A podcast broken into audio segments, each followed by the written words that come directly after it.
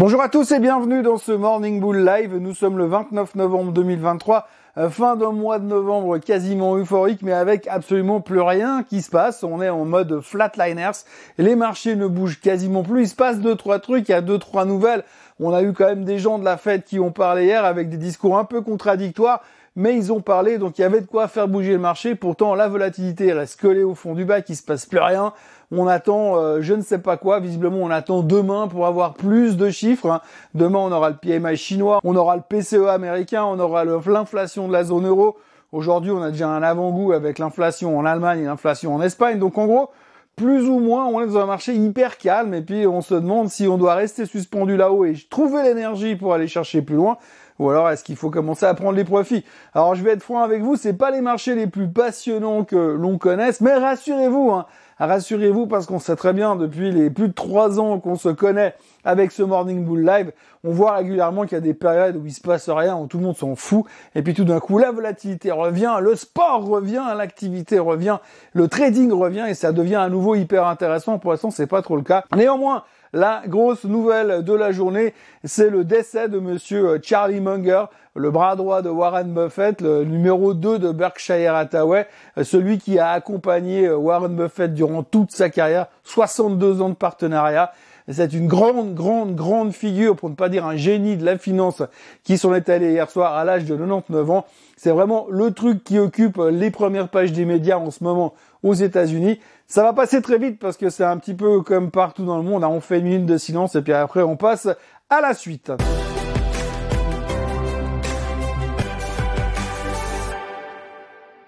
Et la suite, eh bien, ça tient à quelques mots et quelques discussions, puisque finalement, quand vous regardez les performances des indices, on tourne à du plus 0,10, moins 0,10% à droite à gauche. Euh, la plus grosse baisse en Europe, c'est euh, la France hier, parce que, eh bien, il y a eu un downgrade commun entre City et HSBC qui ont downgradé tout le secteur du luxe.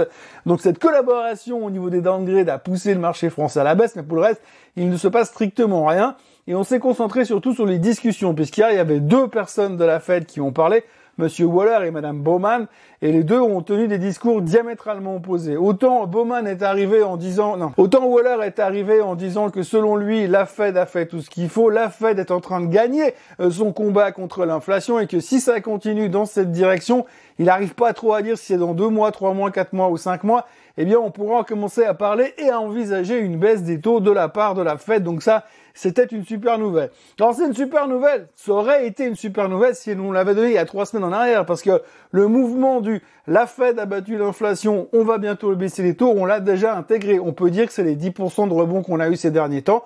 Donc du coup hier quand il est venu nous dire ça, on s'est dit ouais, ok, on savait déjà. Et puis alors dans la foulée, eh bien on a eu Madame Bowman qui est venue parler pour dire exactement l'inverse. Hein. Elle a dit qu'elle pensait que probablement il fallait euh, monter les taux encore une fois pour vraiment être sûr que l'inflation revienne au niveau des 2%, parce que rien n'était gagné et qu'il fallait encore être extrêmement prudent sur la suite. Donc vous aviez le Devich et la Okish dans la même casserole, et puis ils se sont plus ou, plus ou moins neutralisés, parce qu'il est vrai qu'un discours aussi au quiche, dans un environnement un peu plus tendu, eh bien, on aurait pu avoir des mouvements beaucoup plus violents, mais pour l'instant, on a cette capacité, on est toujours en mode, les bonnes nouvelles sont extraordinaires, et les mauvaises nouvelles sont pas trop mauvaises, donc c'est pas très grave, finalement. On le prend relativement bien, et on est tellement solide dans notre conviction comme quoi on sait maintenant que le cycle de hausse des taux est terminé et que les taux vont bientôt finir par baisser, que finalement plus rien ne nous fait peur et on reste extrêmement confiant. D'ailleurs, c'est un petit peu l'image que donnait le marché hier. Donc si je voulais être franc, je pourrais arrêter cette vidéo ici parce qu'il y a franchement pas grand chose d'autre à dire, mais on va quand même trouver deux trois trucs. Il faut quand même surveiller attentivement dorénavant le pétrole. Le pétrole, pourquoi? Parce que demain, il y aura euh, le meeting de l'OPEP. Demain, il y aura aussi, bien sûr, euh, le PCE. Demain, il y aura aussi l'inflation en zone euro. Donc demain, il sera un gros morceau. Mais au niveau du pétrole, on va suivre attentivement ce meeting de l'OPEP qui a été un petit peu euh, compliqué. Il aurait dû se tenir dimanche, mais ils n'étaient pas tous d'accord entre eux. Donc ils se sont mis d'accord pour avoir un truc à peu près équilibré et dès demain, donc les communications post-meeting de la PAP pourraient faire bouger un peu le pétrole. Le pétrole qui remonte gentiment en anticipation de cela. Pour l'instant, on a à 76,50. Ça change pas grand-chose au niveau des chiffres, mais si jamais ça venait à rebondir et à continuer ce rebond, ce léger rebond, eh bien, euh, à ce moment-là, on pourra de nouveau commencer à craindre pour l'inflation. Mais ça, c'est un sujet qu'on abordera bien plus tard. Pour l'instant, on va se satisfaire du fait que l'inflation est sous contrôle et bientôt s'approche des 2% comme on le sait depuis le début du mois de novembre. En tous les cas, avec une certitude quasiment euh, certaine. L'autre sujet au niveau des matières premières qu'il faut aborder, c'est l'or. Oui, l'or, on le regarde très peu, on le suit pas beaucoup, c'est pas le truc le plus passionnant du marché, mais eh bien, il tourne autour des 2050 dollars. Hein. On se rapproche gentiment de la résistance euh, historique des 2081 dollars.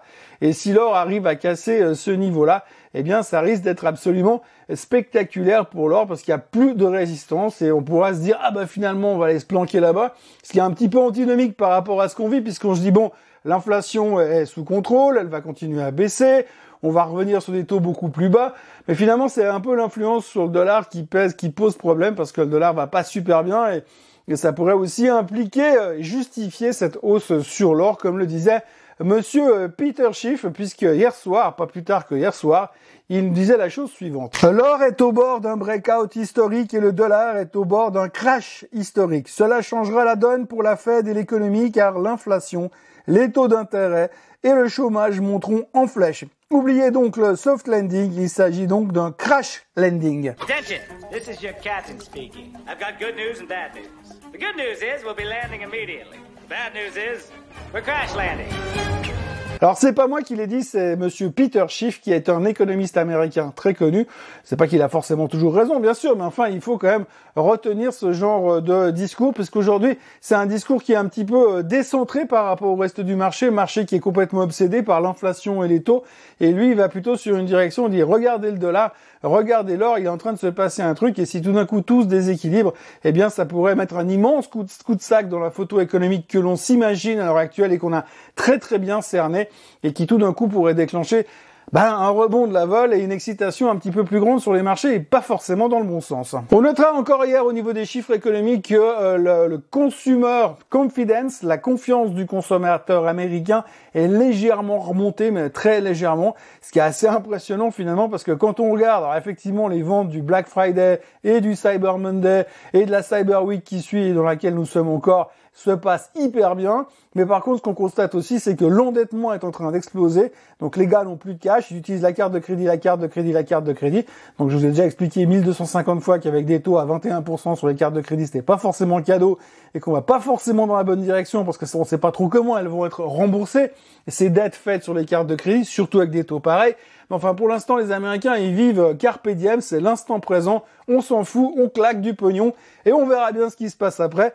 Et c'est vrai qu'aujourd'hui, eh bien, malgré tout, malgré cela, alors je sais pas si c'est l'effet des fêtes de Noël qui fait que, mais en tous les cas, on sent un regain d'optimisme et une espèce de... Allez, on verra bien de quoi demain sera fait. Mais enfin, on est assez optimiste et euh, surtout le consommateur américain. Et puis autrement, on retiendra également qu'une fois de plus, hier c'était le cas de la Deutsche Bank, après la Barclays, après la Royal Bank of Canada et après je ne sais plus qui, un nouveau, une nouvelle banque d'affaires vient nous annoncer que le S&P 500 ira à 5100 en 2024. Donc hier c'était la Deutsche Bank.